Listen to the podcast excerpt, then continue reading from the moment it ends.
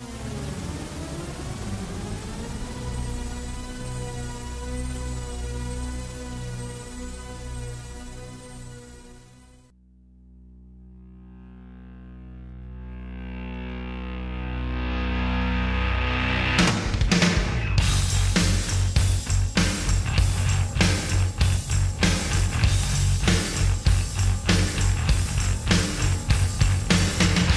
Olá, bem-vindo a mais um Locadora do Trash. Eu sou o João. Sou o André. Jorge. Eu sou o Victor. Sou eu agora, eu sou o Davi. Beleza. Bom, muito bem, muito bem, muito bem. Estamos começando mais um podcast aqui, né? Como vocês devem perceber, a gente está com um convidado especial, que é o Davi, que mandou uma mensagem pra gente.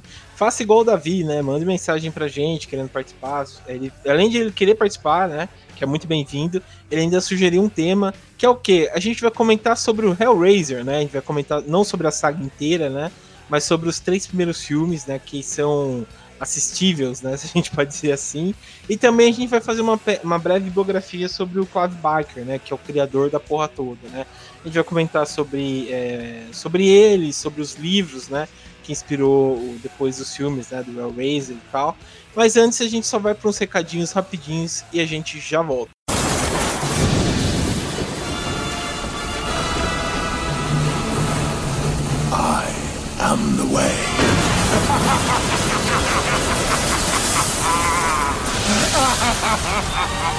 Bom, pessoal, então a gente está para a parte dos recados, são os recados que vocês já conhecem, que são bem rápidos, né? Só reforçando o que? Para você entrar nas nossas redes sociais, né? É só procurar por, é, no Facebook, no Instagram, no Twitter, por Terrormania 666, né? Arroba Terrormania 666. Lá vocês vão estar por dentro das nossas é, publicações, né? Tanto no site, quanto o, novidades no podcast, sobre resenhas, sobre tudo que tá rolando no, no universo do terror, vocês vão acompanhar lá e vocês vão ter as informações de primeira, né? Fora também pedir para vocês entrarem né, no Spotify, no iTunes, né, ou até assinar seu feed novo do Locadora do Trash, né? Lembrando que a gente está é, nessas redes de streaming, é só procurar a Locadora do Trash lá. No iTunes, lembrando para vocês darem uma, um joinha na gente, melhor colocar cinco estrelas, né? Fazer uma, alguma observação e tal, para a gente sempre estar tá em destaque, né? E também no feed, para vocês cancelarem o feed antigo de vocês, né? Como a gente já avisou e vamos dar uma reforçada a mais, e procurar o feed novo. No feed novo vai estar tá como Anchor, né? Que, que é onde a gente está distribuindo né, o podcast. Então vocês assinem que vocês vão estar tá sempre por dentro do terror do locador do Trash. E outra também, outra coisa, pessoal, é para vocês verem que a gente tá com um site novo, né? Então vocês vão poder acompanhar o, o Terror Mania, também o podcast Locadora do Trash, através do nosso site, que é qual? É www.terrormania.com.br, né? Ou só colocar terrormania.com.br que vocês já ficam por dentro de tudo, né? Então é isso, pessoal. Vamos então pro episódio.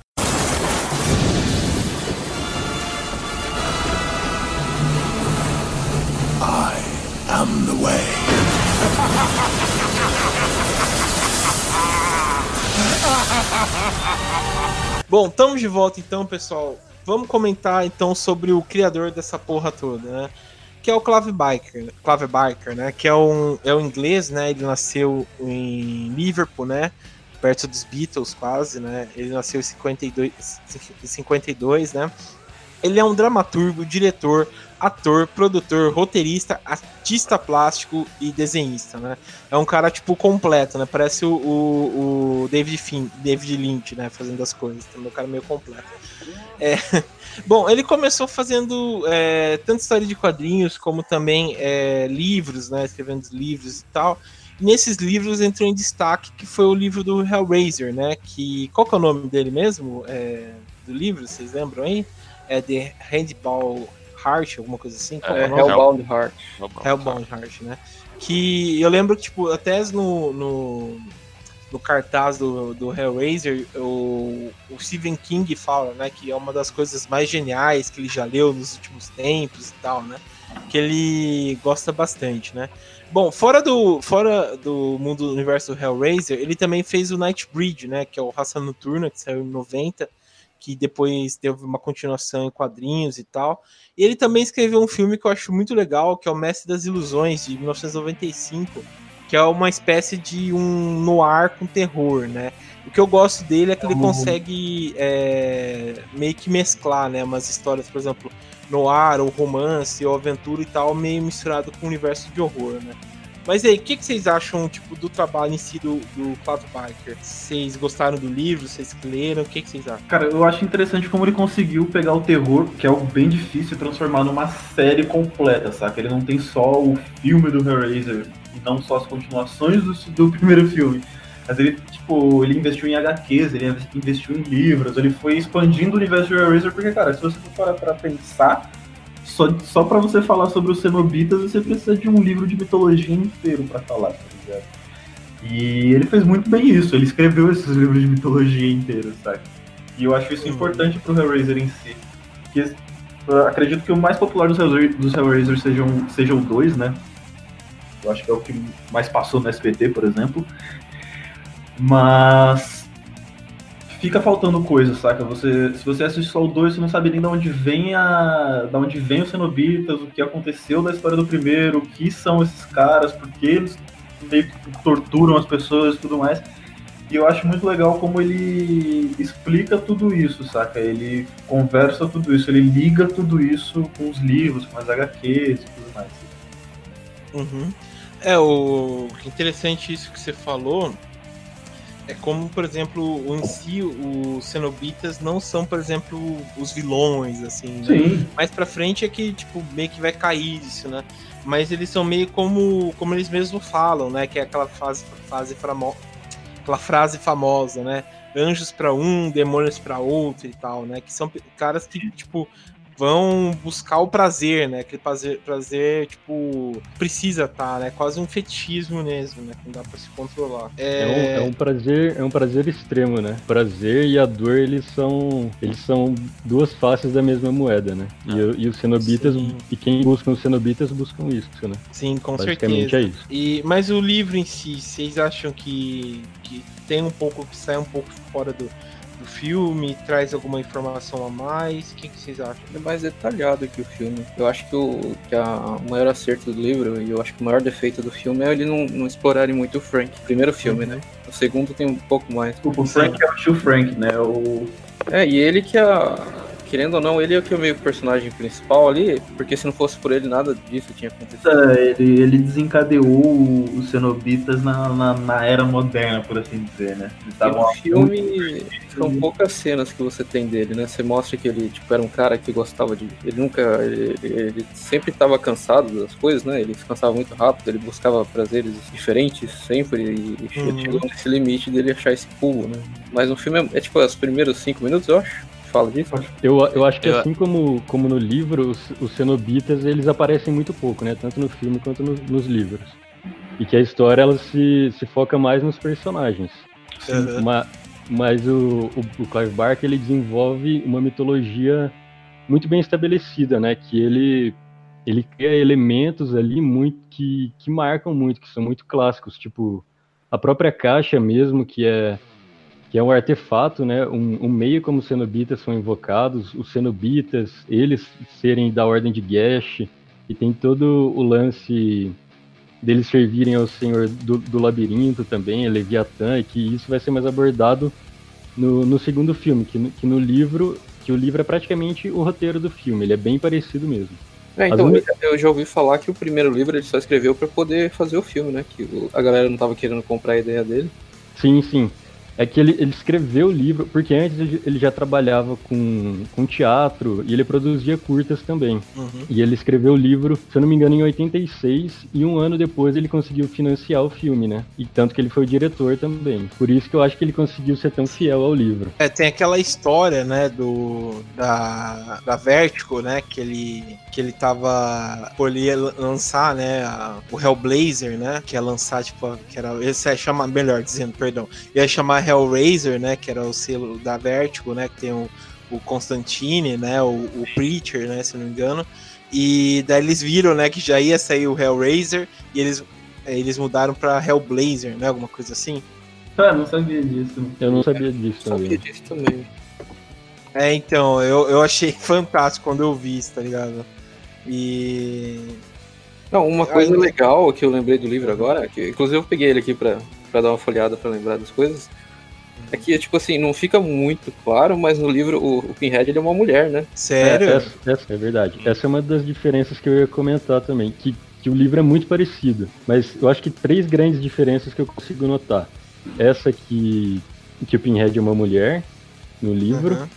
que, que não tem descrição dos, dos outros cenobitas também, eles são mais desenvolvidos no filme. Eu, se eu não me engano, o nome do irmão do Frank é diferente.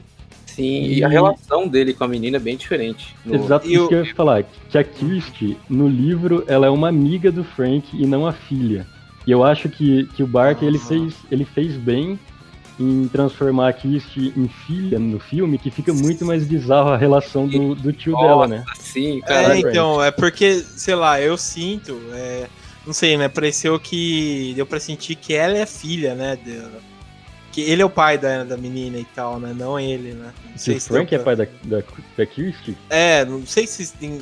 Sei lá, pareceu que deu pra entender mais ou menos isso. Não, Sei ele lá, é mó tarado do caralho, aquele maluco lá. Ele, ele quer fazer outras coisas. É, não, né? Mas não, mas ele. ele não, mas ele pegou. Ele, ele, ele caso, traía com a, com a mãe dela, né? Sim, no caso, né? É, Ah, não, Mas, a Amada. Júlia. Mas, João, a Júlia ela não é mãe da Kirsty, ela é, É madrasta. madrasta. é madrasta. Ah, é madrasta? Aham. Ela é madrasta. sim. Nossa, é, faz tempo que eu não sei. Ah, no, final do, no final do livro tem uns rascunhos que o Clive Barker fez do Pinhead da cabeça dele, né? Sim, sim. Daí o Nessa último. edição da Dark Side tem. Isso, daí no último é mó diferente, né? Não sei se vocês, vocês viram, não sei se dá pra achar depois alguma imagem. É. Que é, tipo, a pele dele é negra e a- aqueles caminhos que tem entre os, os pins, né? Os, os pregos, eles, eles são brancos, daí fica parecendo um tabuleiro de xadrez, sei lá. E Sim. o- é bizarro, bizarro.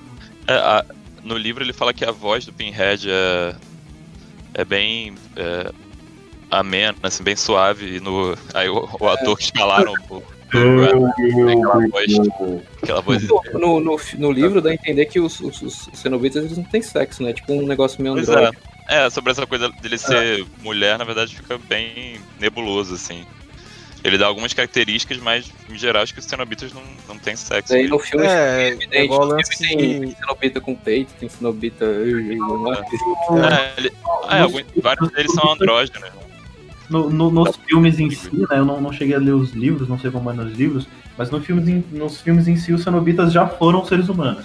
Então, Sim. A forma que a gente vê os cenobitas é uma mistura do, do que é o cenobita original com um ser humano para que ele possa se materializar, alguma fita assim, saca? Ele precisa de um ser humano para se materializar. Ele existe sem um ser humano, mas ele meio que não, não consegue ser ativo e torturar pessoas sem, o, sem um corpo humano, sem um hospedeiro humano. É, isso- é isso mesmo, Victor. No- nos livros, que eu, se eu me lembro, não, não tem nada falando disso. Que os cenobitas eram humanos anterior. Isso é só dos filmes mesmo. Sim. É, que vai ser explorado no segundo filme, né, se eu não me engano. Sim, no, segundo, é, no segundo filme que ele meio que se separa, né? Ele tem um, umas memórias dele que reativam o, do próprio Harry, do próprio Pinhead que reativam e ele volta a ser o ser humano e tudo mais. Uhum.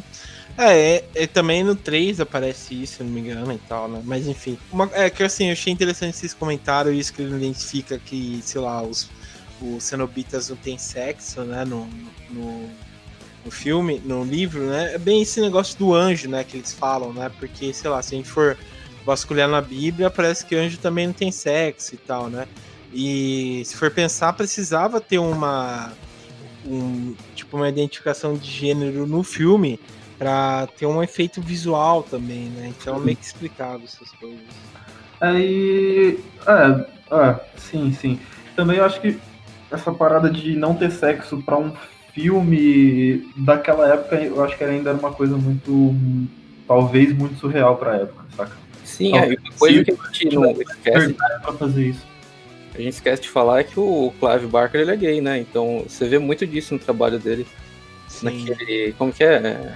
Aquele outro filme que ele fez, que é mais famoso, o lá, Bridge. Ah, o Raça das Trevas. Ah, É sobre um cara, né, meio que saindo do armário, se for analisar o filme. É, Ele também. se né? identificando com um grupo de pessoas e tal. Aham. E você vê bastante isso nos trampos dele. É, você... É, eu, acho, eu acho que isso que o, que o Jorge falou tem muito a ver com, com toda a, a aparência mesmo dos cenobitas, deles usarem essas roupas de couro, meio sadomasoquista e tal. Eu acho, É, que muito, bem- eu acho que a obra, eu acho que o autor é, tipo, totalmente intrínseco à obra. Acho que tem muito a ver mesmo. Sim. Isso é com todo autor, né? Você consegue ver o cara impresso ali, mesmo indiretamente. É, exatamente. E com o Clive Barker eu acho que fica ainda mais, ainda mais explícito, por- justamente por ele ser gay e ele tentar quebrar esses tabus e tal. Eu acho que ele faz isso nas obras dele. Sim. Não, é bem interessante isso. Legal, legal. É bom saber, e é interessante saber disso, porque se você for parar pra ver todos os, todos os Hellraisers, eles são não um filme machista, mas rola muito machismo em cima do, do- dos Hellraisers, saca? No 2, a, a menina é, é prostituta, se eu não me engano, né? Uma das. Não. Ah, não, três, eu acho, se eu não me engano. Cara, um, ele, ele tava envolvido em todos ou só nos primeiros? eu acho eu que acho- todos. Até hoje ele é envolvido, se eu não me engano. Não, O, o Não Clive sei, Barker? ele é meio que ele meio que é o roteirista, né? Não, o, tô vendo aqui, no primeiro ele foi o diretor roteirista, né? No segundo ele só foi produtor. E o terceiro ele só foi o produtor também. Eu acho que ter- no segundo ele foi ele foi um dos roteiristas também, não foi? É, então, o que eu tô vendo aqui no MDB dele, parece que só foi produtor. Ah, tá. tá. Ele largou mão, tipo o James Wan, cara. O James Wan faz o negócio e, mano, foda-se. Vocês É, fazem. esperto, cara. Vocês continuam essa merda aí. É, cara, é esperto. Não, fora que ele. Esqueci aqui que ele fez o Candyman, né? Ele foi produtor do Candyman também. Nossa, O Candyman é mó ruim, cara. Vocês gostam dessas porra? aí? Porra, af, mano. Como você acha ruim o Candyman, cara? Mano, é um cara, é um cara com, com umas abelhas. Que porra, o que, que tem a ver? Não, não, nada a ver, não. Você não assistiu o Candyman, então. Não, eu nada assisti, eu achava mó zoado, cara. Não, tem tipo uma, toda uma profundidade com o Candyman e tal. Não é só isso, não. Ah, eu- Ele, tipo, é uma. É como se, sabe, ele, tipo, ele. Ele assombra um bairro, tá ligado? Negro, tem esse negócio de lenda Não, urbana. não, não, tô ligado, mas ele como criatura de terror, ele não acha que ele fun- eu não acho ele assustador, sabe? Ele não é sinistro, ele É, não não é. tem o impacto visual do. Ah, É, não, ele é- não, não. Tipo, Eu- ele é um pimp esquisito, sei lá, mano. Não, eu vou- vou ter que. literalmente um. Mas eu acho que, que falta um pouquinho de apelo visual mesmo no Candyman, mas eu acho muito interessante essa, essa parada de lenda urbana e É, então. dele, dele, dele se passar na comunidade negra. Eu acho muito louco isso. Eu acho Não, ele, ele funciona, mas não como filme terror, eu acho. Ah, não, funciona, cara, porque você tem o pior pesadelo de todos, que é o que? Você. Você, tipo. Não, não, você, tipo, pensa assim, tá ligado? Tipo, igual que acontece com a mulher lá no filme. Que ela. Ela tá vendo Candyman, daí ela, tipo, mata. O Candyman mata o, o diretor lá do, do hospício onde ela tá. E o Candyman sabe, some, porque ele é um espírito. E, e depois a, os caras entram lá e vê, tipo, a mulher lá e o cara morto, daí pensa que logo que foi ela que matou, tá ligado? Isso é um pesadelo, cara, se for pensar, pô. Você vai receber a culpa pelo outro e, sei lá, você não sabe se você tá vendo realmente o Candyman ou se, Sim, se é uma coisa só da sua cabeça. É assustador, cara, se O. Candyman, o maior problema do Candyman não é ele matar você. Se ele encarna em você, ele faz, ele faz você questionar a sua sanidade, na real. Sim, cara. Aí, tipo, e você se fode por, por, pelos outros, tá ligado? Tipo, não é você, cara. É. É, eu confesso que quando eu vi o filme eu achei ele, achei ele meio chato, meio parado, mas eu preciso É, rever. Mas, mas é inegável, mas é inegável que ele tem muita, muita qualidade. Tipo, eu, e isso que vocês falaram, eu acho que ele é muito mais um filme de horror e gore do que de terror mesmo. Porque susto eu não levei, mas, mas ele tem cenas que são desconfortáveis, são nojentas, né? Tipo, ele beijando a mulher com, com as abelhas na boca. Sim. Sei lá, ele mesmo todo fudido por dentro, assim. E o ator, Pô, eu- o ator é muito bom, mano. É, aquele Sim. ator. Eu lembro do, do Premonição, vocês lembram? Ele é o coveiro lá, sei lá. O... Sim, é o Tony Todd. Sim, sim.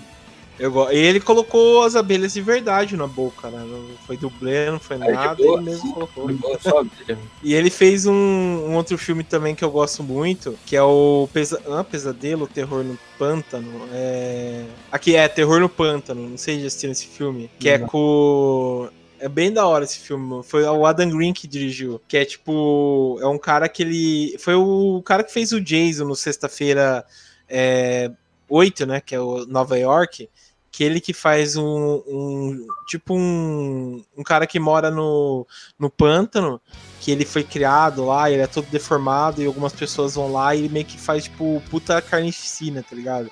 É bem da hora, meio terrir com com, com as cenas gore e tal, cara. Nossa, tem uma cena lá que ele que parece até o, o irmão do Bill Murray participa do filme.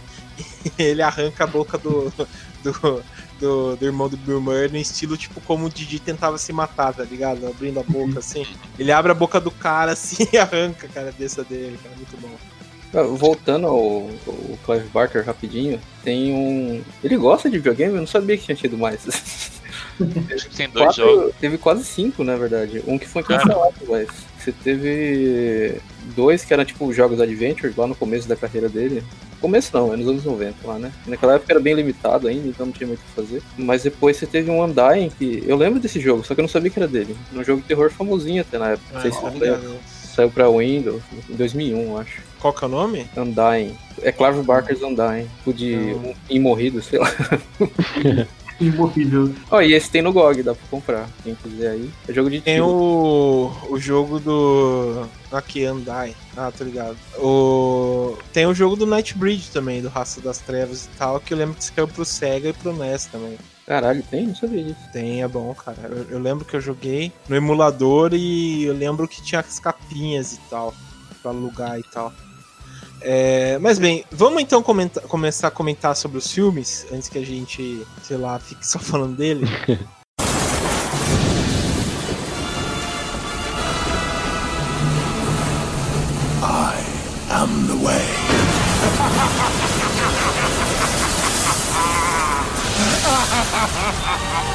Bom, vamos então primeiro falar do primeiro filme, né, que é o mais famoso que a gente comentou já que é o Hellraiser Renascido do Inferno, né, de 87, que, como a gente comentou, foi dirigido, escrito por ele, né, que traz uma trama, acho que a gente já comentou quase basicamente tudo, né, que é uma trama basicamente igual do livro, né, com algumas alterações e tal. E eu já abro o destaque, né, que a gente já comentou aqui, que como ele deixa, por exemplo, os cenobitas aparecem pouco, né, realmente. E ele deixa, sei lá, de ser um filme de, de horror, né, nas suas devidas proporções para ser um filme de slasher, né? Que é bem legal, porque acontece certas. A gente vai trabalhar mais nisso, mas acontece certas coisas que parecem um pouco mais com um filme de slasher, com um filme de tipo de fantasia, com horror e tal, né? É, eu acho que é inegável aqui que todo mundo gosta do primeiro Hellraiser, né? Sim. É, é o melhor, né? Uhum. Pra, pra, mim é o melhor. Ah, eu, eu, sinceramente, eu, prefiro, eu gosto muito dos dois. Eu acho dois mas o primeiro Hellraiser é um filme muito bom, cara. É muito interessante como ele, como ele começa o filme. Eu acho muito que o, Hellraiser em si, um dos motivos de eu gostar tanto de Hellraiser, de ser um, se duvidar, o meu filme de terror favorito, é a maneira com que ele coloca o terror. Ele não chega pra você e fala assim, ó, tá aqui, ó, bom, Pinhead, se vira aí com isso aí, ele vai construindo o aparecimento do Pinhead, tá ligado? O aparecimento dos Cenobitas, ele explica o que vai acontecer, aí tem aquela trama familiar, aí o tio dela volta, aí é o momento do Cenobita, saca? É, ele, ele é bem fechadinho, né? Ele estabelece as regras do, do filme ali e ele não quebra nenhuma, então acho que isso torna ele bem, bem fechado, né? Sim. Sim. Ele usa muito da, da sugestão, né? Em todo o processo, de desde a caixa até o aparecimento de cenobitas, tem uma série de regrinhas, tipo uma luz né, azul, uma fumaça vindo e o, o, sino, né? Que seria o sino lá da ordem dos gás, que o cara começa uhum. a escutar até o momento de aparecer realmente os E eu acho que no livro é, o, o, livro talvez seja mais interessante pelo, por essa questão da sugestão, porque você fica imaginando tudo aquilo ali. E lembra, me lembra muito também Lovecraft nesse sentido, né? Porque ele, você, ele coloca um monte de elementos que você é, imagina que tem uma mitologia muito grande por trás, assim, que existe alguma coisa muito maior por trás, mas é, fico, são elementos assim que, que ficam meio que soltos no, no livro. Ele estabelece algumas regras, mas você sabe que tem um contexto muito maior.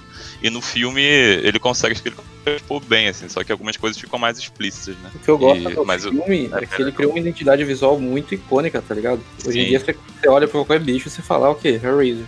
Você é. pode não ter assistido, mas aqueles bichos que parecem integrante do Slipknot, sei lá, com as roupas de cor. sim, sim. Os caras falam com voz bizarra e tal. É, é bem. Até detalhes pequenos, o próprio Cubo, ele é bem legal o design dele. Sim, é muito louco o design dele.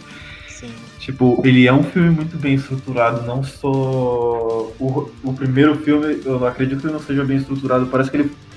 O, acho que o livro. O livro. Desculpa, eu perdi esse momento. Mas o livro, o livro vem antes do primeiro filme, né? Vem em 86 e aí em 87 sai o, sai o filme, correto? Isso. Uhum. Isso que alguém. Desculpa. Pode falar, pode falar. Desculpa. Isso que alguém falou da- das influências, eu acho muito interessante, que, que não sei se vocês já leram um mangá que chama Berserk. Sim. Já, já sim. Se, se você leu, você provavelmente conhece os God Hand e, eu- e eles são Sim. es- escarrados cenobitas, cara. Eu Escarrado. acho muito, muito parecido, cara.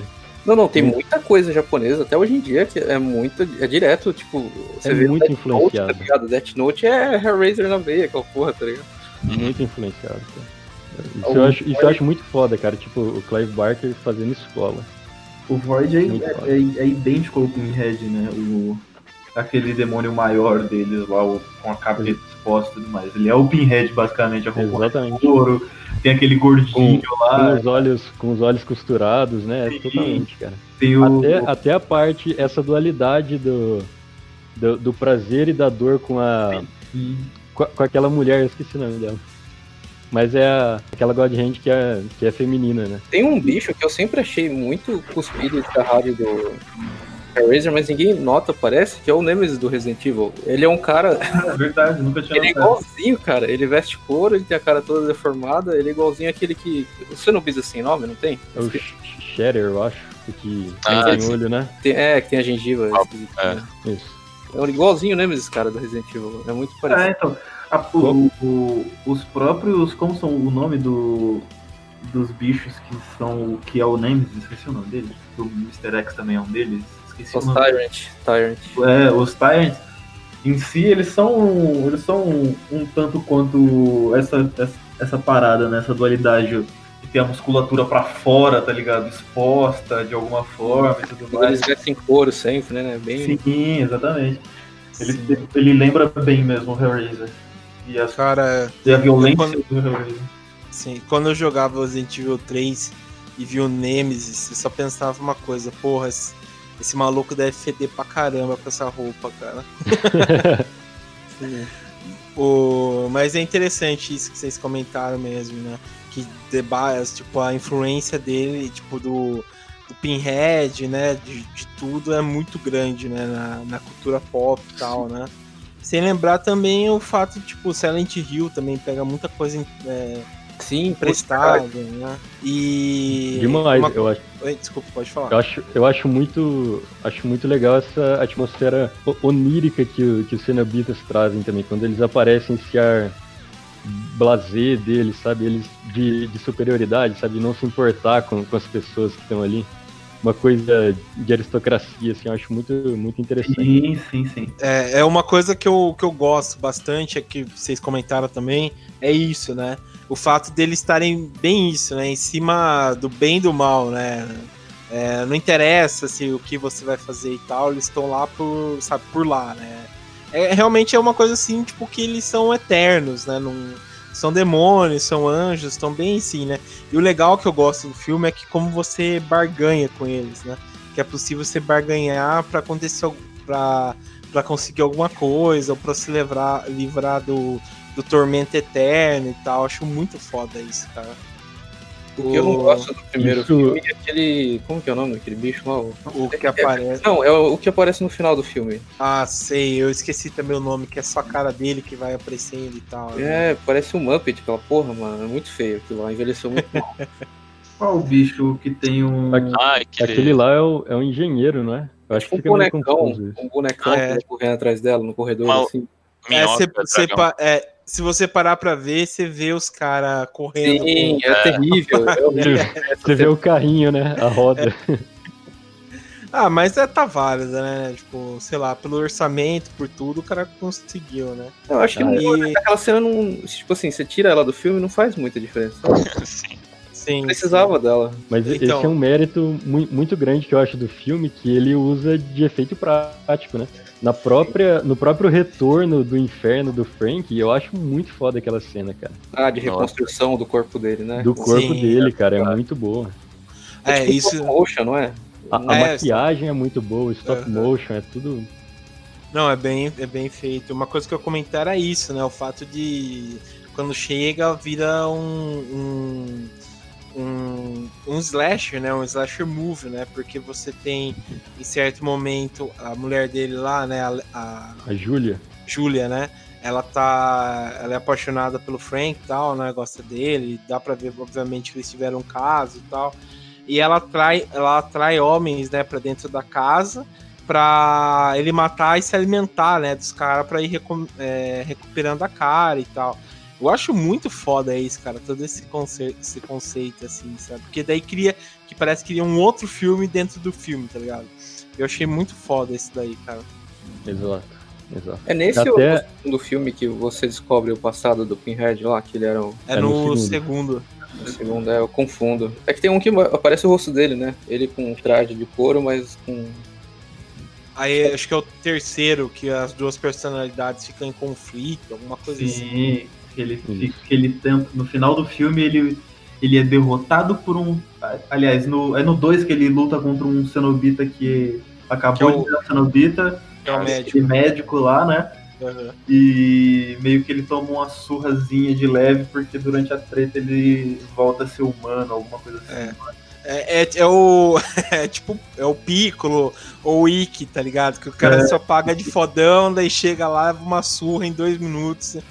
Caralho, velho. Essas brigas pra deles, caralho." cara, não faz sentido, velho. Eu- Mas, Mas a gente então, fala. eu tava, eu tava pensando sobre isso esses dias, que, eu- que eu revi o primeiro e o segundo filme recentemente, e eu achei muito estranho também, tipo, o, o Dr. Chanard lá acabar de ser transformado em Cenobita e um matar, to- e- e matar todos os cinco. Só ele- que eu é. li, eu não sei, eu não sei em qual lugar, que ele tava tão poderoso assim, porque ele tava meio que sendo o avatar do Leviatã, sabe? Ah, Que, que não Mas o tava... não Ah, mas é o, é o- no, no filme fala isso, no filme fala isso. Porque Ah, fala aí. ele, ele, tem, ele é meio que o cara que vai liberar de vez os cenobitas na Terra, né? Ele, Ah, entendi. ele tenta abrir de vez o portal entre o mundo dos cenobitas, que é aquele labirinto lá, e a Terra, né? Entendi. Quebrar essa barreira. Então ele meio que é, ele é meio OP mesmo, mas mesmo assim ele é incrivelmente OP. Já, já pode falar mal do segundo filme? Não, não pode Peraí. falar mal disso. não. Bom, então, é. Eu acho que, tipo assim, todo mundo concorda tal. Vamos tentar dar uma nota pro, pros filmes. Pro primeiro filme de 0 a 5, que nota que vocês dão pro, pro primeiro filme? De 0 a 5, cara, como alguém que gosta muito de terror e pelo que eu vejo que Hellraiser fez, tipo, ele construiu o universo dos cenobitas, tá ligado? A identidade visual do filme é muito boa. O. Mano. A, a- única coisa que talvez seja questionável no primeiro filme é as atuações, mas né, a gente tá falando de anos 80. Quem é que Nossa, verdade, ainda bem que você lembrou. É terrível, é terrível. Então, nos anos 80 parecia que os atores não, não, não sabiam muito bem ali, principalmente no- nos filmes de terror. Alguns eram muito bons, e mas era muito 8 ou 80 a atuação dos filmes durante, durante os anos 80. Uhum. Não tinha um meio termo, ou era horrível ou era muito bom. E- mas, voltando um pouquinho, cara, pelo, por tudo que foi Hellraiser pra, pro, pro terror, na minha, ao meu ver, saca? Visualmente falando, a maneira que ele con- construiu a história, saca? Ah, eu daria, vai, 4,5. É. 4,5. Entendi, uma boa nota. E, e você, Davi, que nota você daria? Cara, por, por tudo isso que a gente já falou, eu acho que eu daria um 5, cara. Apesar da- das atuações serem ruins mesmo, serem fracas, eu acho que elas, tipo, elas são tão ruins que elas dão a volta, sabe? Dão, dão um charme no, no filme. Até mesmo, até mesmo no final aparecendo a rodinha do carrinho empurrando o boneco lá. Eu dou um 5. E eu, eu queria ressaltar também um conceito que foi, que foi criado nesse filme, que é usado mais pra frente nos outros filmes da franquia também, que é quando o Frank volta e ele já tá quase que completamente reconstruído e ele troca de pele. E esse elemento da- dele trocar de pele é usado várias e várias vezes durante a franquia. Que eu acho um elemento muito interessante também. Então, pra, pra mim, assim, é assim. É, e, e, mano, tem o. Desculpa interromper as próximas notas, mas, tipo, tem uma parada muito boa que a gente não comentou no. do primeiro filme, né? Além da relação com a madrasta do cara, aquela parada do machismo e tudo mais, ou da sexualidade exacerbada. Tipo, ela leva caras para ele sugar a energia dos caras dentro da casa dele, saca? Eu acho isso muito ela, ela, ela vai pra um bar, né, Vitor? Hoje ela pegaria é. o Tinder e chamaria é. os caras pra casa. hoje, hoje ela conseguiria sair em 10 minutos. Hoje em dia não ia ter graça o filme. Ia é, ser... então. Se resolvia rapidinho, né? uma, uma, coisa, uma coisa só, pra não, pra não atrasar muito, que eu queria, eu queria falar também é que, cara, a Júlia é muito feia, mano. Se fosse no mundo real, ela não ia pegar ninguém para levar lá, cara. O Frank ia morrer mesmo. Você te... Não, você tá esquecendo que a gente tá falando dos anos 80, onde o padrão de beleza era mega ré.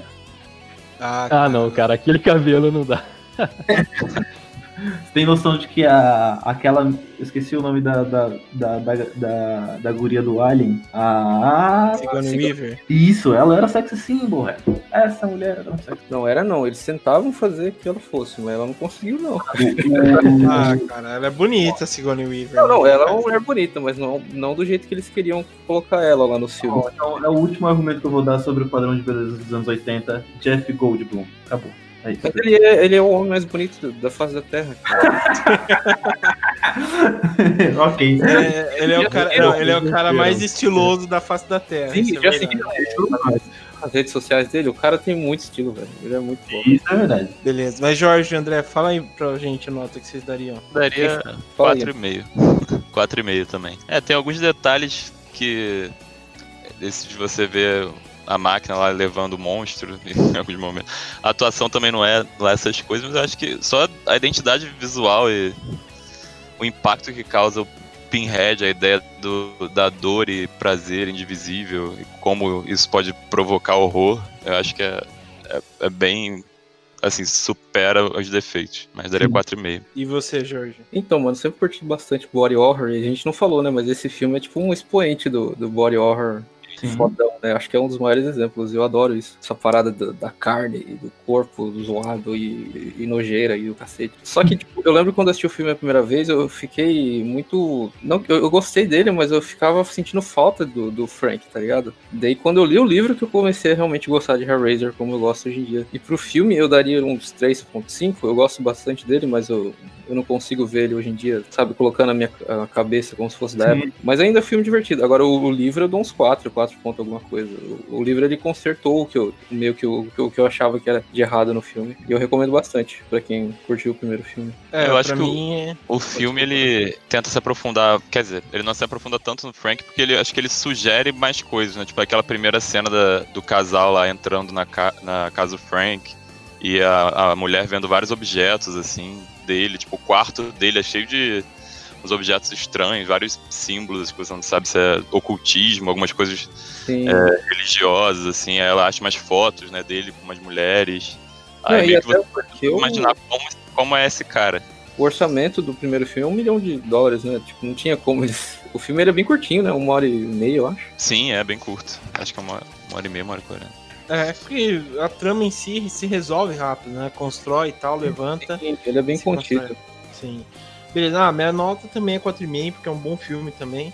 Mas eu acho bem legal por todos esses fatores que vocês disseram. Também tem alguns problemas e tal. Mas é, é bem legal. É... Ah, bom, vamos passar... última coisa, rapidinho. Aqui, não sei se vocês vão me bater, mas eu acho que o Hellraiser ele seria muito foda um remake. Ah, eu acho que não. Ah, eles estão tentando aí, né? Mas... Não, mas assim, um remake de verdade, com um estúdio sim, fodão, sim. sabe? Não esse, que... continuação merda que sai hoje em dia. Sim, pra ser sincero, eu sempre fui. O João cursou cinema comigo, o João sabe que eu sou uma pessoa que sempre fui muito crítica a remakes. Mas a gente tá numa época de remakes melhores que os primeiros filmes, sabe? O, Hellraiser não é aquele filme tipo Poder Chefão, que a execução dele foi perfeita. Não, ele, assim, ele é um filme legal, mas ele tem. Ele deixa muito espaço para você melhorar. Exato. Principalmente o primeiro, cara. O primeiro e o terceiro filme são filmes que poderiam ter sido muito melhores. É que o primeiro, tipo, ele é historicamente muito bom mas como eu falei, tem problemas de atuação bem esquisitos, saca? Tem problemas de, de orçamentos muito grandes. E hoje em dia você consegue compensar muito o problema de orçamento, saca? Você não precisa de, um, de muito dinheiro para fazer efeito especial hoje em dia. Qualquer tinta guache aí, né, Zé? Mas Ah, você mas consegue ter um material muito mais barato, né? O material para se produzir essas coisas, o estudante de cinema tem hoje em dia, saca? Ah, mas Não, aí vai a qualidade, né? É, sim, Dentro de 30 milhões hoje em dia, cara, seria massa pra caralho. E não seria um filme caro, sabe? Seria um filme. Ah, eu acho. Jorge, Oi. eu, eu não concordo muito com você, porque eu acho que, que o principal do Hellraiser é o Doug Bradley, cara. É o ator que interpreta o Pinhead.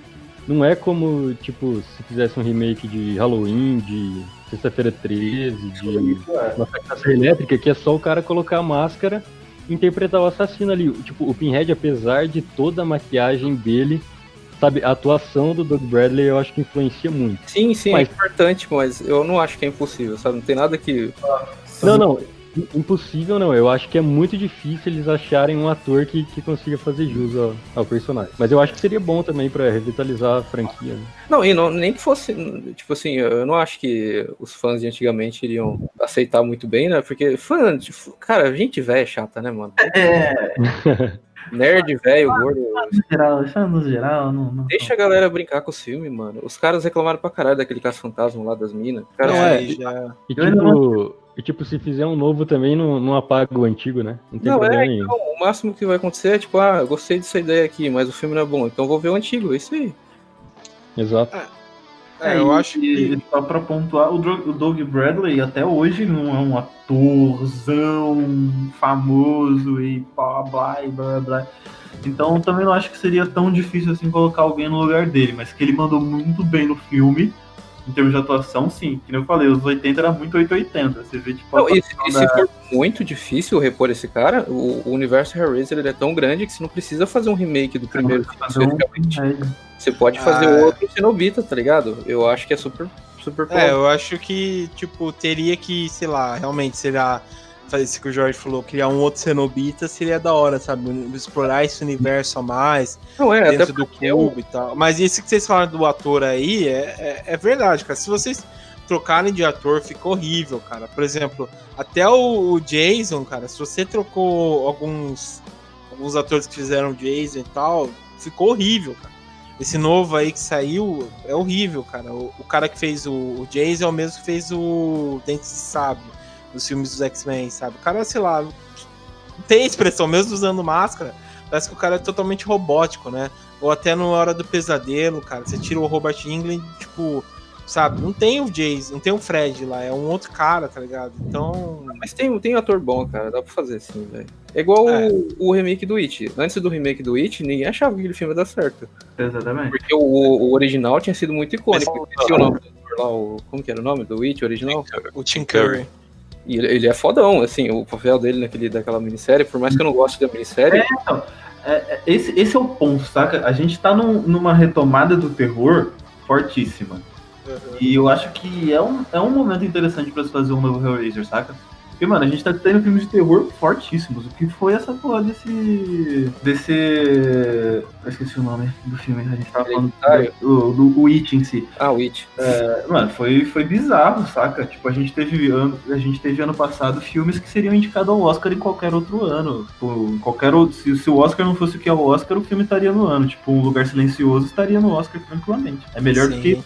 To- Na minha opinião, um lugar silencioso é melhor atuado, melhor produzido, melhor roteirizado, melhor dirigido do que todos os filmes que estão no, no, no, pra melhor filme do Oscar nesse ano. Pô, esse ano tá zoado, hein, mano. É, então. Só, ah, meu velho, Só filme bosta. nada a ver, só. Não, tem umas coisas muito boas, mano.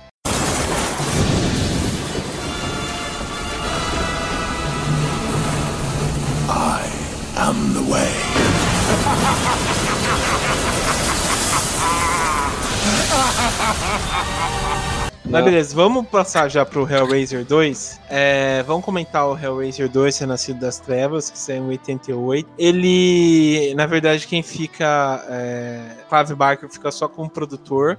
Quem dirige é o Tony Handel, né? Quem escreve é o Peter Atkins, né? Que eu não conheço muitos trabalhos dele, mas ele que escreve e deixa um filme muito da hora, né? Alguns até, se você entra em alguns fóruns, vê algumas pessoas comentando em vídeos, a maioria acha muito melhor o Hellraiser 2 do que o primeiro e tal. É, eu acho bem legal por esses motivos que a gente comentou, dele ser bem mais explorado, tanto os cenobitas, mas o mundo deles e tal, né? E até o, como você explora também o cubo das lamentações, né? Que é aquele quadrado lá, aqueles, aquele cubo que eles é, usam e tal, né? Mas enfim, o que, que, vocês acham do segundo Hellraiser? É pior que o primeiro. é isso que eu tenho a dizer. É pior que o primeiro. Então, assim, tecnicamente, cara, eu acho que o primeiro filme ele é melhor porque acho que pelo fato dele ter tido um, um milhão só, né, pra, ele ter sido feito, eles, eles sabiam que o orçamento era limitado, então eles não faziam tanta coisa. Eles era assim, o, o filme inteiro se passa quase dentro da casa inteira, daquela casa. É bem, uhum. é um filme bem limitado, mas que essa limitação funciona para o filme. Agora o segundo, como eles tinham mais dinheiro, eles tentaram fazer umas coisas muito malucas no final do filme, só que não envelheceu bem aquilo, mas nem fudendo, cara. ficou muito tosquinho hoje em dia. É, isso é o, o, o, segundo, ele é meio despirocado mesmo. Tipo, ele é meio despirocado, tanto que os caras resolvem falar assim, mano, vamos mostrar de onde vem o Cenobita. Foda-se, vamos mostrar. É, só que fica parecer, sei lá, aquele, aquele labirinto gigante é muito. Acho que na época já tinha como fazer coisa melhor, não sei.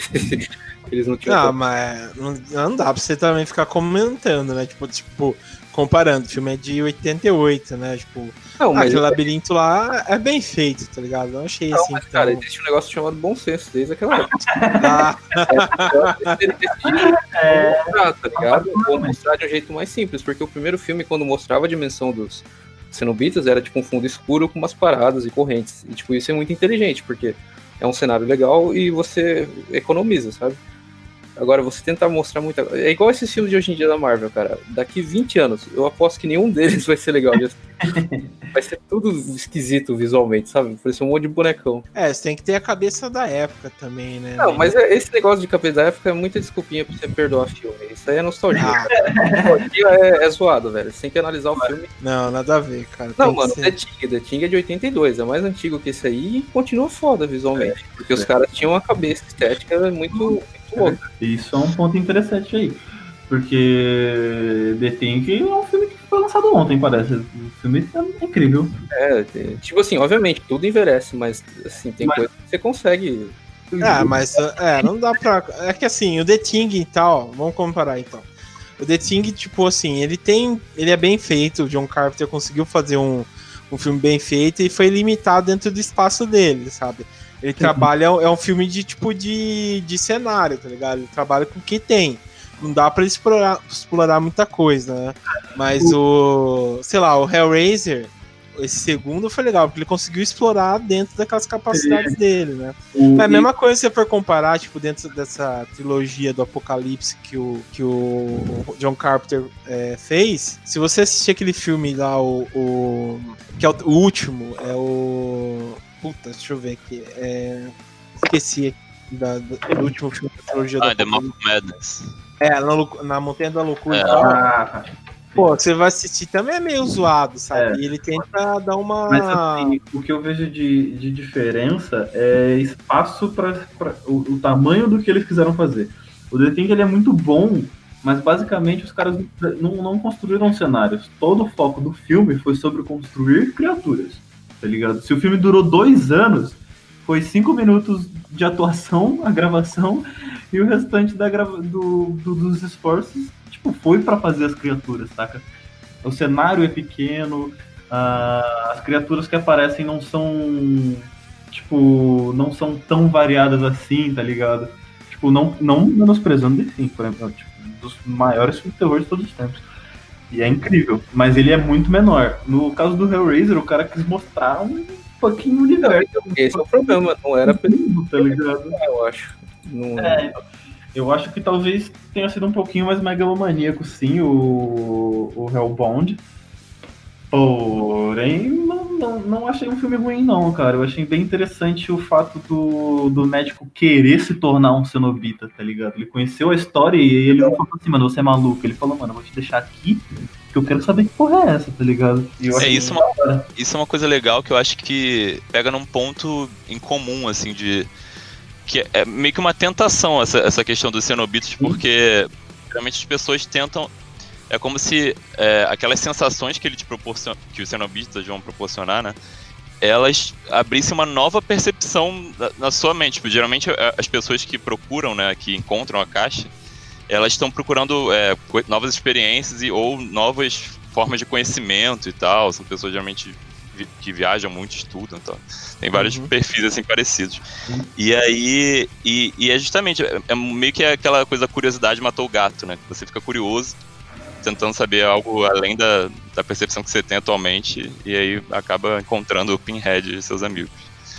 E sobre essa questão do, do do, do segundo filme, eu realmente acho que eles acabaram mostrando muita coisa sem, criar, sem ter tanto uma preparação para criar uma, uma, uma, curiosidade a mais nas pessoas, assim, acho que acabou ficando muita coisa meio, meio solta ali naquele universo e você muita informação sem você entender meio que o que daquilo ali e ao mesmo tempo não ter curiosidade em saber mais. Eu, pelo menos no, no, final do segundo filme eu fiquei eu perdi um pouco a curiosidade sobre o universo do, dos dos cenobitas, assim, não fiquei tão deslumbrado com o que eles mostraram. Sim. E, e o primeiro filme é muito mais claustrofóbico, né? Acho que também muda a sensação nesse sentido. Você fica ali naquele quarto, aquela situação bizarra acontecendo naquela casa. Enquanto o segundo você já tá num labirinto gigante, você não tá então, entendendo o, que tá O começo do segundo filme é muito bom, porque ele, ele fica em, em ambientes mais fechados, né? E daí você tem aquela parte do, do doutor lá fazendo os experimentos com, os pacientes você tem aquela mina que tá, tá, acontecendo igual aconteceu com o Frank, né? Ela tá voltando. E, tipo, Sim. ali o filme eu acho que ele fica legal. Porque ele fica bem parecido no, com o que eles conseguiram fazer no primeiro, de bom. Quando eles tentam inventar coisa. Parece, ah. parece um anime esquisito, parece o.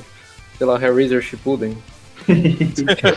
Tenta um monte de coisas e vai jogando até pra ver o que cola, o que não cola. É muito esquisito. É, eu senti muito, muito isso no 2 também. É tipo bastante informação para ver se a galera compra. Vamos, vamos, vamos aí. Vamos que vamos. Mas eu acho um filme muito bom. Ah, eu gosto, cara. É isso aí que vocês comentaram, tipo, sei lá, ele usou muita coisa do primeiro, porque realmente a, a o começo é muito coisa do, do segundo, do primeiro filme, né? Porque se for pensar, o primeiro filme é de 87, esse é de 88, então não tem muito assim, né? Tipo, pra. Tava fresco ainda na cabeça das pessoas. E, e o fato tipo, de mudar um pouco achei legal, sabe? Foi corajoso. É, teve algumas falhas e tal, mas sabe, foi corajoso de tentar.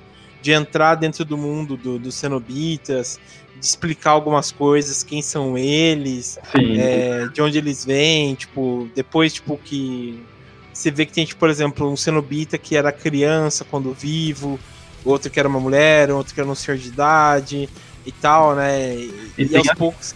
Oi? Pode falar, desculpa, pode falar, pode falar. E também, tipo, sabe, que muda um pouco, sabe? Entra, entra pra parte da, da mitologia, mais do horror de fantasia, sabe? O que eu achei, eu achei isso muito da hora, tá ligado? O fato dele conseguir explorar isso tudo e deixar. É, assim, para mim prendeu bastante esse primeiro filme. Eu gostei desse universo. E assim, tem a cena mais fucking famosa de todos, de todos os Hellraisers, né? Que é o I Am in Hell, Help Me. Ah, essa cena é foda mesmo. Quando eu assisti quando era criança, me deixou assustado pra caramba, cara. Só que nesse foda. momento você acha que é o pai dela, né? Você não sabe que é o Frank ainda. Sim. Não, é. Mas não é a Júlia? Não, é a menina lá que veio isso aí. Não, sim, mas é é a, é, a, é a mulher que tá lá, é a Júlia, né? Que não. ajuda, né?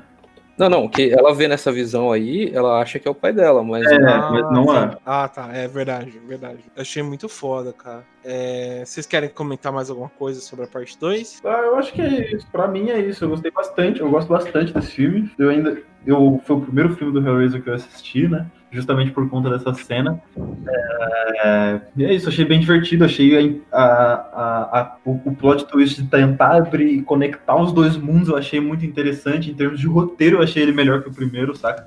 Eu achei que o roteiro dele tenta explorar mais coisas do que o primeiro. O primeiro é fechado naquela casa, tem poucos cenários, é um filme mais contido. Que esse filme, não sei se foi por verba ou por, por ter dado certo primeiro, ele tentou explorar um pouquinho mais o roteiro. Ele tentou expandir o, o a claustrofobia do, do Hellraiser pro, pra algo maior, pra algo além da, da, da sala da sua casa, saca? Falar assim, mas você não vai construir só aqui. É pego, você vai pra cá, e aqui acabou, saca? Você achava que o problema era, você correr dele do seu quarto pra sua casa e não conseguir fugir, agora imagine um labirinto cheio dessa merda aí. é o que acontece, né? Porque depois fica uma, uma aquela correria fodida, né? Pra fugir, pra, pra fechar o, o, labirinto e tal. Eu, é... achei ele, eu achei que a sensação de sofrimento, de tortura foi muito maior no 2. Uhum. Né? A sensação de que eles realmente eram. Eles realmente sabiam torturar, por assim dizer, tá ligado? É. Não ficou só no, ó, esses caras aí são são, são torturam muito bem. Foi tipo, tá vendo isso aqui? É isso aqui que a gente faz. É. E também aparece o mendigo, né? Pela segunda vez, que ah, até hoje verdade. eu não entendo. O que, que é esse mendigo? Dos insetos lá. Eu também não sei, cara. Eu, eu tava vendo que falaram que, tipo, ele é tipo um, um demônio que toma conta daquilo lá, que é meio um espírito, tá ligado? É umas coisas assim. O Mas... Davi não manja, não? Oi? O Davi não manja? Quem é que é esse mendigo aí? É, você sabe, Cara, é, é, mais ou menos isso que, que, o João tava falando mesmo, porque no final do primeiro filme, se eu não me engano, ele vira meio que aquele dragão de osso, né? Sim. Ele parece e... o inimigo do, do Ed Murphy no Rápido Garoto Menino. Caralho. esse, esse eu não vi. eu Mas... quero o punhal. Mas tem, tem uns quadrinhos do Hellraiser que aparece esse, esse personagem também citam o nome dele, explicam um pouquinho, só que. Só que esse quadrinho eu não curti muito porque ele é, ele é muito confuso, sabe? Parece que, que a editora que publicou aqui no Brasil pegou tipo um arco lá pra frente do que, que tava nos Estados Unidos, sabe? Então fica tudo muito confuso. Mas ele é mais ou menos por aí. É um, é um demônio, é um espírito que guarda alguma coisa. Não sei se ele. Eu, eu acho que ele que guarda a caixa de, de Le Marchand, porque depois no final do filme ele pega e, entre, e devolve para aquele cara do começo, né? Que vendeu pro Frank. Então eu acho é. que ele, ele é meio que o demônio o guardião da caixa, se eu não me engano.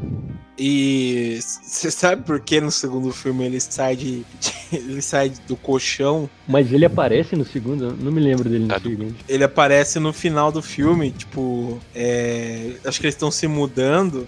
Daí tem aquele tipo um colchão que do nada começa acho que sair sangue, alguma coisa assim, e aparece tipo uma tora, e daí tá com a boca dele, e a boca dele sai uns louva-a-Deus.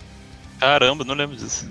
Cara, Nossa, não lembro disso também. Tá surtando, João, não existe. Eu acho, eu é acho sério, viu... cara? eu acho que você viu a versão do diretor aí, porque eu não vi esse filme não. Como não, cara? Vocês não assistiram, velho? O, o, Puta, me marcou pra caramba essa cena aí quando eu era criança. Ô, Vitor, você Tô ficando louco. Aí, cara, você lembra disso aí? Que do. Dessa cena aí que o João tá falando? O maluco saindo de dentro do colchão? Não, é, no final, não antes. Antes tem uma cena, né, do colchão, que esse colchão é bem usado no filme, mas... Sim, porque o Frank morre em cima dele, ele meio que, o colchão meio que vira um portal ah, pro, pra essa porra toda aí. No final, do mendigo no colchão, tem isso aí? Cara, eu não me recordo. Aí, ó, aí o João tá loucão, cara. é isso, cara, eu não tô usando, vou até, vou até procurar aqui, eu vou andar pra vocês aqui. Nossa, que ser memória e... falsa. Cara, não, depois eu juro. Eu, depois eu vou rever também. Eu juro, eu vou mandar para vocês e. Como se escreve mendigo em inglês? É, eu também tô pensando nisso, como é que escreve? É robô, robô, tá ligado? Robô, né? H-O-P-O. Robô, eu lembro disso, eu vou colocar nos comentários, na parte do, do, dos comentários e, e, vou e vou mandar pra vocês aqui, cara. Nossa, minha missão agora dessa noite é achar essa cena pra mandar pra vocês, cara. Aí tem no final do filme cara. também, no final do dois. Hã? É a última cena, a última cena do filme. É, a última cena que eu lembro. Tem cara vou de mandar trauma. Caramba. O seu cérebro ele substitui essa memória, alguma memória memória traumatizante por essa aí. É, tá ligado? Tipo, Nossa, ele, é, voltou tipo... pra cama, ele voltou pra cama assim pra, pra dormir e encontrou, encontrou a porta dos pais dele entreaberta, assim, tá ligado? Aí ele. Tudo bloqueio. Só... É, então, você tava assistindo Hellraiser 2 e no final você viu seus pais transando, daí seu, seu cérebro O cérebro colocou um no lugar. Justo. Eu prefiro. Aqui, Ai, que, como vocês falam bosta, cara. Aqui, ó, nossa, peraí, ó, tô assistindo o. tô vendo a parte completa do filme. Não, Eu, eu tô vendo agora também. mandar um link aí, senão eu não acredito. Vou mandar pra vocês Mas, aqui. mas o João, o João, É. eu acho que não aparece o mendigo, não aparece. Eu lembro, Eu cara, é ve- mas- A parte que eu, que eu tô vendo aqui aparece o Pinhead que meio que, tipo, separou a parte maligna dele com a, com a parte boa dele. Quando ele Não, era mas humano ainda. é bem Daí no essa final. parte maligna foi meio que aprisionada nesse totem, né? Não, mas peraí. Ah, é verdade, tô vendo agora. Ah, É, tá. viu? Falei pra vocês. Mano, eu vem falei, Eu quero. Ô, João, eu falei. é. mas tem só uns três gafanhotos. Ah, cara, mas pra mim parecia um monte, cara. Pra mim parecia Ele um do monte. colchão, é esse, caramba. Talvez Sai eu- do colchão o totem, o totem e o, a cara do mendigo, daí sai um louva-a-Deus da boca dele, cara. Porra, assisti É essa porra, cara. Ah, tá tirando. É, é verdade, é- aparece mesmo. Vai, chupa, Pois já era do Candyman. Você pagou o Davi pra ele participar hoje só pra. por desse Nossa, eu vou mandar pra vocês aqui, ó. Vai pra. É o final do filme. Vou mandar pra vocês aqui no comentário aqui. Vou Não, mandar eu pra vi mesmo, Jorge. É, é tipo, é a última cena do filme mesmo. É a última cena. Fala, falei pra vocês, cara. Nossa, a galera tira eu daqui, velho. Falando pra vocês, velho. Você só escreveu o link, você nem mandou o link. Mandei, cara, mandei. veja É loucura da sua cabeça. Quer acreditar, né? Nossa, tá aqui. Eu lembro dessa cena, marcou pra caramba. Daí, tipo, eu comprei o box com aqueles quatro filmes que vendia em banca. Daí eu assisti, daí eu falei, caramba, é isso mesmo, cara. Nossa, E- o o link do filme inteiro. É, então, porque eu não achei, não achei, mas vai pro, pro, pra última parte, sabe? Lá pro um minuto e meio e tal, sabe? Parece essa cena aí pra você ver. O mendigo de novo e ele falando. Minuto e meio não, uma hora e meia, né? É uma hora e meia, perdão, uma hora e meia. Ô, João, Ele fala, oi. mas eu acho que, que esse mendigo aí é, é o engenheiro. Ele é o quinto cenobita. Ah, é? Porque, é, porque no, no livro, no comecinho do livro, quando eles aparecem pro Frank, é, o Pinhead, tipo, o Frank fala assim, ah, mas não seriam cinco? Daí o Pinhead fala pra ele, ah, se for muito bom, o quinto chega. Hum, E ele, e ele aparece no, no final do livro também, o engenheiro. Portando a caixa depois que, que dá toda a merda lá do final. Se a putaria tiver, tiver no esquema, o maluco rola, senão. Se, ti- é, se tiver bom, ele vai, senão... Mas então. beleza. Bom, que nota que vocês dão pro segundo filme? O segundo filme eu daria uma nota muito diferente do primeiro. Eu acho que 4,5 tá ótimo, mas É Mas- mesmo? Eu daria uma nota um pouquinho abaixo, apesar de, de eu gostar de- mais do, do segundo do que do primeiro filme, na, na minha memória, assim. Ah, eu acho que tecnicamente, pro que, e pelo que o, o primeiro representou, ele é um filme muito acima do. Não muito acima, mas ele é um filme bem- consideravelmente acima do, do primeiro. Do, Uhum. daria uns quatro pra esse. Uns quatro, vai, pro, pro segundo. E Eu daria- você? Eu falei, Daria André. 4 também. 4. Acho que pouquinho inferior só. E você, Davi? Eu acho que eu vou concordar, vai ser meio que unânime, 4 também. Quatro. E você, Jorge? É dois e meio, por aí. Pronto! Não, não é ruim, só não. não eu não sei. Não, não,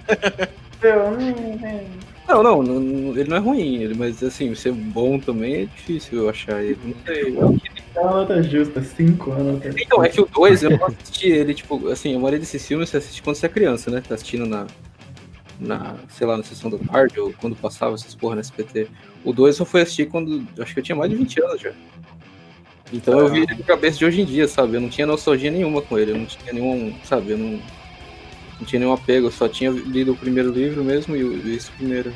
O dois É. eu- Entendi. Talvez se eu tivesse visto antigamente, junto com o primeiro, a primeira vez que eu assisti, eu tivesse gostado mais. Bom, pra mim é, acho que é quatro também, como a gente conversou. Eu achei o filme muito legal, marcou minha infância, né? Porque até hoje eu lembro de algumas cenas e tal. Mas é, também mas o primeiro realmente é mais marcante, né? Apesar de eu gostar como eles trabalham com essa mitologia.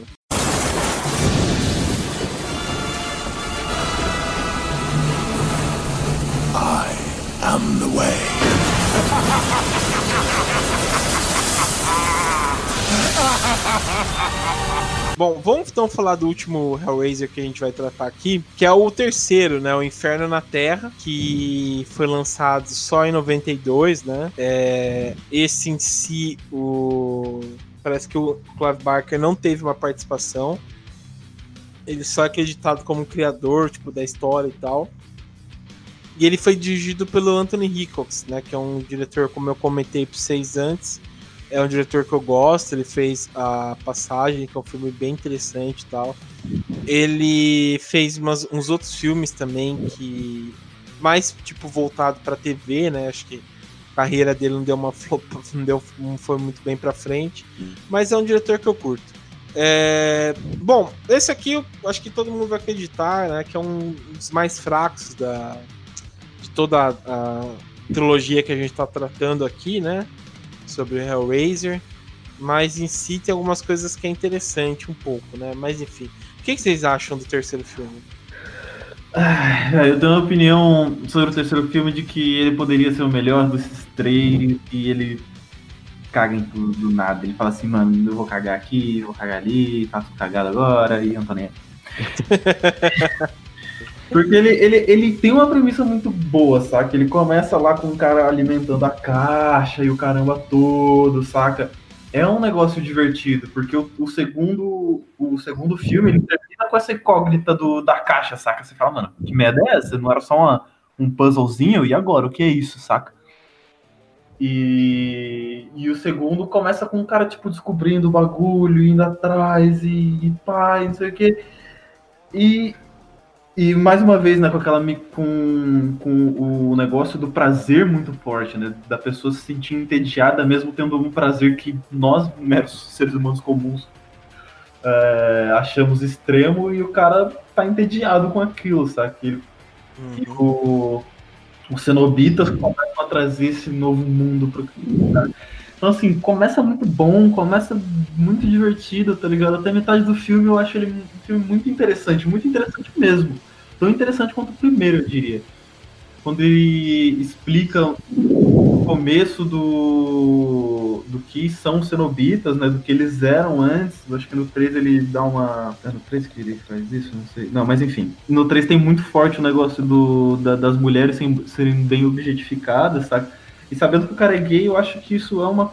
Tipo, o terror em si, ele, ele trabalha muito com mulheres, né? Eu nunca entendi o que é essa parada do terror o, com as mulheres, mas ele trabalha muito as mulheres. E o Hellraiser, ele trabalha não só as mulheres, tipo, mais comuns, por assim dizer. Ele trabalha umas mulheres bem mais desajustadas. E no 3 ele, ele né, ele basicamente trabalha uma, uma prostituta. Então, eu não sei se ele é prostituta ou não, mas... Ela é repórter. A protagonista, não, é. a protagonista é repórter. Certeza? É repórter. Nossa, que, que pulo, né? É, tipo... As horas vagas. Ela, não, ela... mas tipo, o começo do filme, isso que você falou, é bem isso mesmo, porque tem aquele cara que é o dono do, do bar e tal, né? Que eles objetivam realmente muitas mulheres e tal, que o cara só vai lá e transa, dispensa, mais escrotão mesmo. É, sei lá, né? Mas é interessante isso. Mas o, o, que eu gostei, assim, pelo menos do terceiro filme, é isso que você comentou também, Victor de como ele vai trabalhar um pouco mais com os cenobitas, né? ele vai criar mais os cenobitas, é, vai dar várias tipo funções, sabe? É um cenobita que faz tal coisa, outro que, sei lá, tem tal habilidade. Eu achei maneiro isso, né? De como ele vai criando a partir do, do que parece que o cara faz, né? Ou o que ele tem na frente, né? Eu achei bem louco isso daí. Fora que também tem o, o que ficou meio que famosinho assim, tem aquela clássica cena que aparece o, o Hellraiser de gelo, tá ligado? Com a cabeça dele, não sei se vocês lembram. Hellraiser de gelo? É, tipo, a cara dele, assim, tipo, parece dentro do bar, assim, de gelo, a cara dele. Eu, eu vi, ah, ah, eu vi o trailer desse filme aí, é muito bem esses efeitos, né, cara? Eu sei que era um holograma essa porra aí que você tá falando.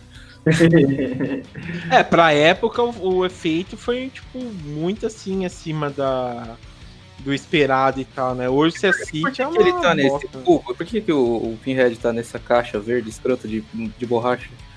É que ele foi preso, né? No, no, no, quando começa, acho que no segundo, se eu não me engano, o Davi pode corrigir. Mas acho que quando ele tava no. Começa o segundo filme, ele tá preso, né? Dentro do, do cubo que virou uma caixa, alguma coisa assim. E daí o cara compra essa obra de arte, né? Que é essa caixa Uhum. verde. E depois ele liberta, né? O cara, alguma coisa assim. Não é, Davi? Mais ou menos isso? É, é, é bem por aí mesmo, João. Ele- Porque, se eu não me engano, no, no segundo filme é estabelecido que os cenobitas eles eram humanos antes.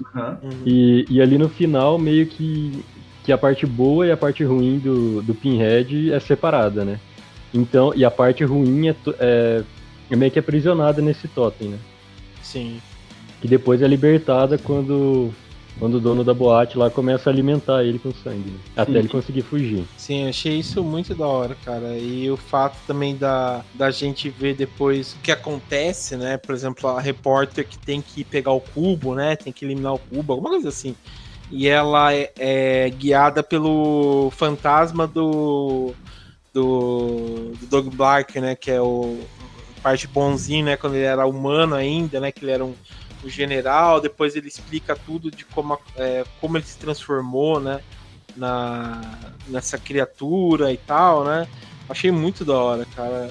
Achei um bom filme. O que estraga realmente é esse negócio dele tentar virar, parece que um filme de ação, um filme muito fora de si, né? Mas que aparece uns 20. Mas aquela cena da, da igreja também, eu acho que é uma das melhores Boa, cenas que eu já vi, cara. Essa, essa cena é icônica, né? Cara, e, e é profana, é tudo ao mesmo tempo, cara. Essa cena é muito boa. Que ele ergue os braços lá e fala, eu sou o caminho. né? Tipo, tem, tem pessoas que, que precisam de filmes pra sair do armário, né? Tipo, pra falar assim, nossa, eu sou gay. Essa cena foi tipo, meu Deus, eu sou ateu, Satã. É, Foi, foi tipo isso na minha vida real, assim, não é mentira não. Foi tipo, mano, é isso mesmo, é, o bagulho é profanar igrejas mesmo. Isso é divertido. Na igreja. é muito boa, né? Sim, Porque a, a protagonista, ela acha que ela vai estar segura na igreja, igreja, ele fala, Só que- parceiro. Eu que mando que é muito porra. boa, cara. É muito bom, velho. É muito bom. Sim. O que, que ele. ele é, aí, quando ele abre os braços e sobe o fogo das velas, ele fala I am the way, né? Alguma coisa assim. É, eu sou o caminho. É, né? Tipo, pega os braços, achei muito foda, cara. E, e também, tipo, é, é isso, né? Tipo, não dá porque ele em si ele não é um ser diabólico, né? É uma coisa que realmente que tá bem acima do bem e do mal e tal, né? Então Sim. não é uma, um ser, assim, vamos dizer, diabólico, tá ligado? Achei muito foda isso daí. Ma- Mas é interessante que a, a religião, ela acho que permeia desde o primeiro Hellraiser, assim, todo, toda a mitologia por trás dos cenobitas. né? O próprio nome cenobita, tipo, uma, o cara de uma ordem religiosa, né? Que no caso deles é a ordem de Gash, que eu acho que nunca foi muito bem explicada, pelo menos nos livros. Mas essa ordem que cultua a, a dor e o prazer indivisíveis aí. E eu acho que o, o Pinhead, é, nos filmes tem um pouco disso, mas no, no livro Evangelho do Sangue, pelo menos, ele ele meio que começa a, a se achar o novo Messias, assim, o novo que seria tipo o, o Salvador, só que seria o contrário do Salvador, né? O, sei lá, danador, não sei. e, e aí é justamente isso, ele vai ele até se diferencia do- dos cenobitas muito por isso, porque ele quer se destacar ali como o novo, o novo Messias dessa ordem de, de gacha. É, é bem louco essa mistura que eles fazem de religião, dor, prazer, tudo. Tem a coisa do martírio, né, também, precisa pensar no...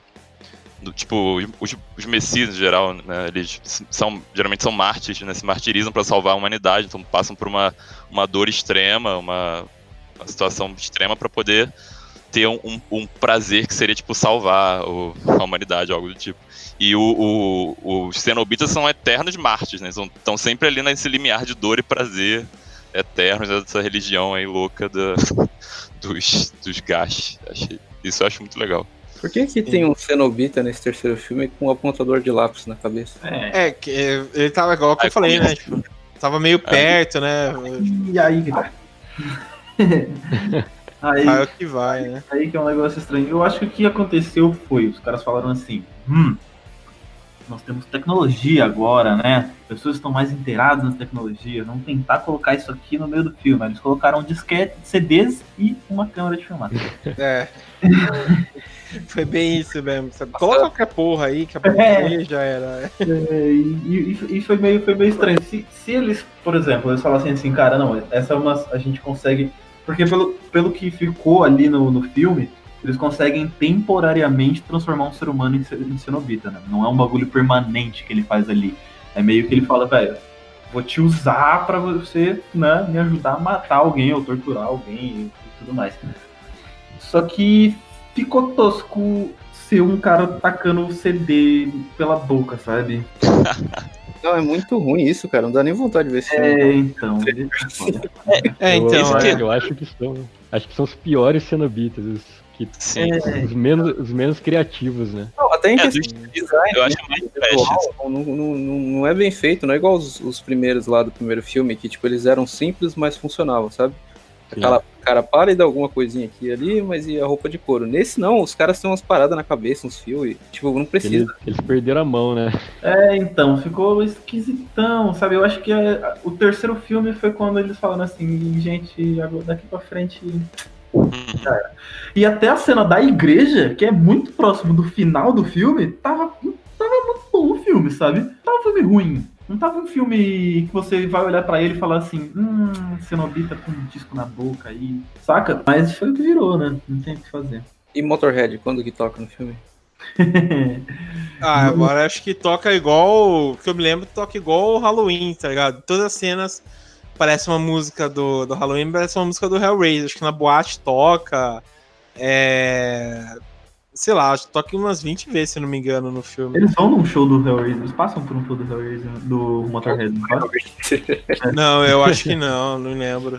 Eu lembro que só do clipe que é muito da hora também, que ele joga cartas com O Lenny, o Pinhead. né? É o Lenny.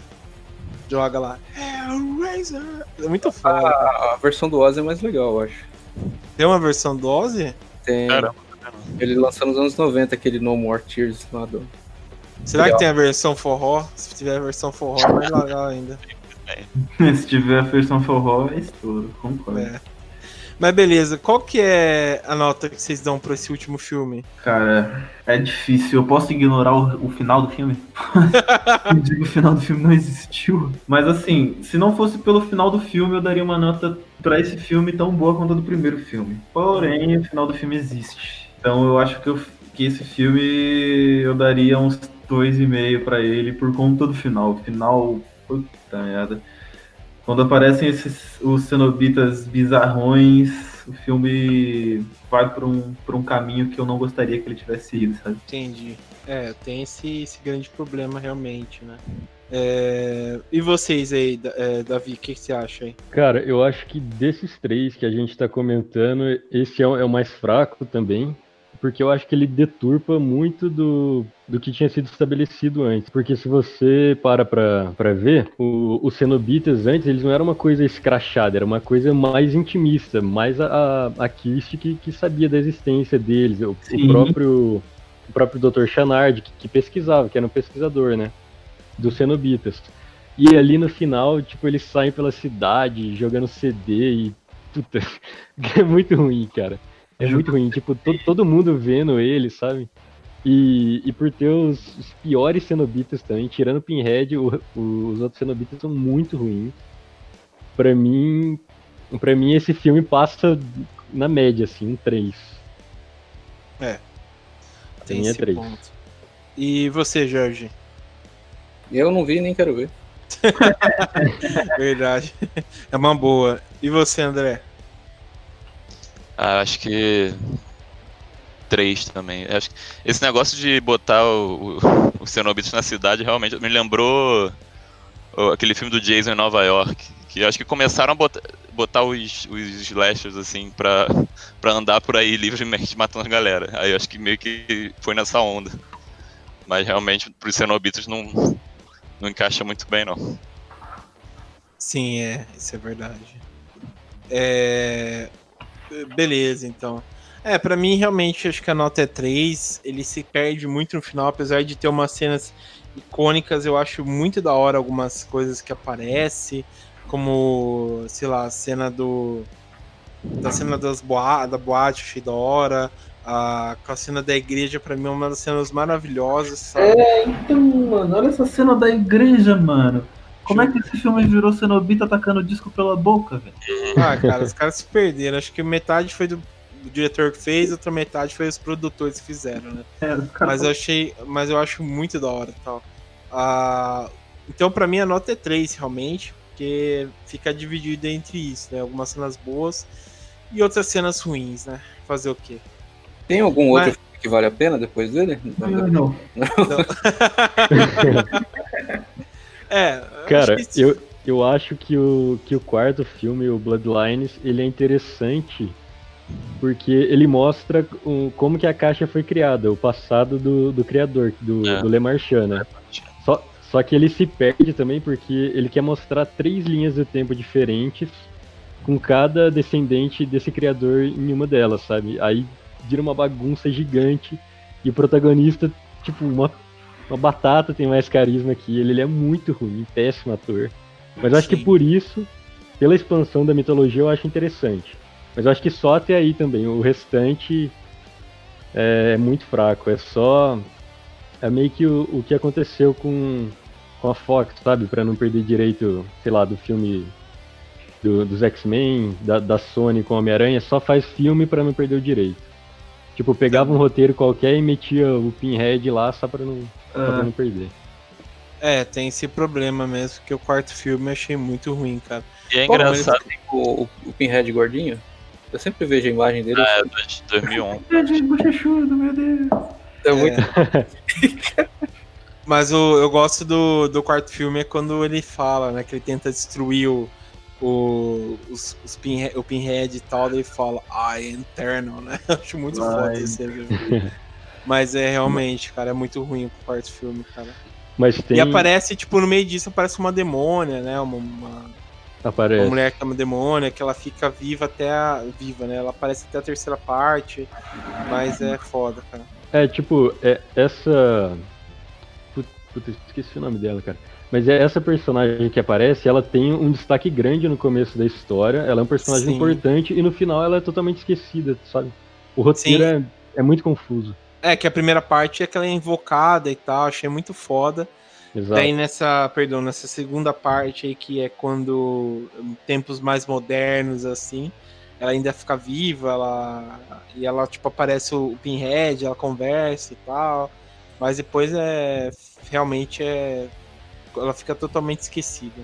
É. Mas, mas um destaque pra cena inicial que, que tem um. Que é. Que o início começa no futuro, né? Que tem um robô resolvendo o enigma, né? Sim, sim.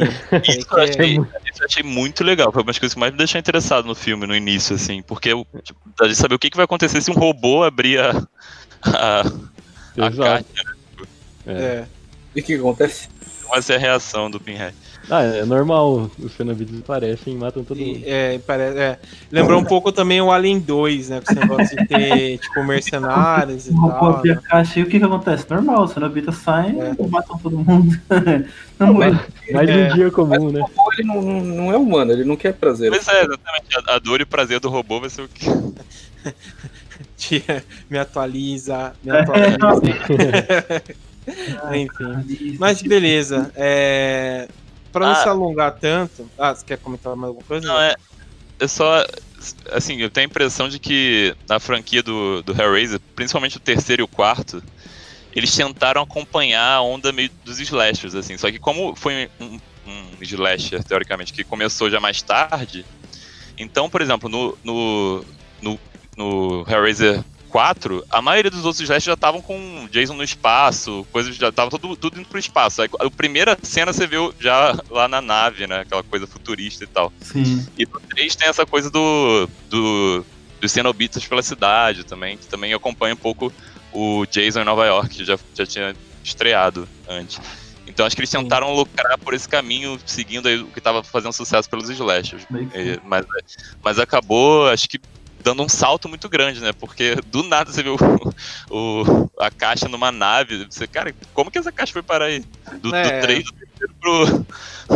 É igual Do que eles falam, né? O jumping, jumping the shark, né? Do, do- do- dos filmes, né? Então já foi pra aí, né? É igual o, o, o Duende, né? O Leprechaun O lá, que ele, Leprechaun, vai, é, é, que ele vai pro espaço também. Então, é isso. Sim, e aí é isso. Mas beleza. Bom, pessoal, é, para não se alongar muito, foi isso. É, agradeço aqui a participação do Davi. Espero que você tenha gostado de gravar com a gente. Foi essa maluquice, mas essa maluquice gostosa. É isso que importa. É, Final de suruba. final de suruba, né? Valeu- todo mundo. É isso aí.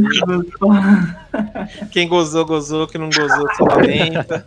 Mas, mas é isso. É, obrigado pela participação, viu, Davi? É, desculpa aí qualquer coisa. Quando você quiser voltar, comentar alguma coisa, só dá um toque aí. Que você pode vir à vontade. Vitor, obrigado. Ressuscitou dos mortos. Como a gente quase abriu um Cubo das Lamentações aqui também, pra se aparecer, viu? Apareça mais vezes também. Faculdade acabou, agora. Ah, então tá, tá livre, né? Tá livre. Faculdade não leva pra nada, né? Que- Mas beleza. É, obrigado, Jorge, também pela participação. Isso- Sempre polêmico né? nas, nas comentações e tal, falando. Vocês que tem mau gosto. O cara, só o cara mentando. usado ainda.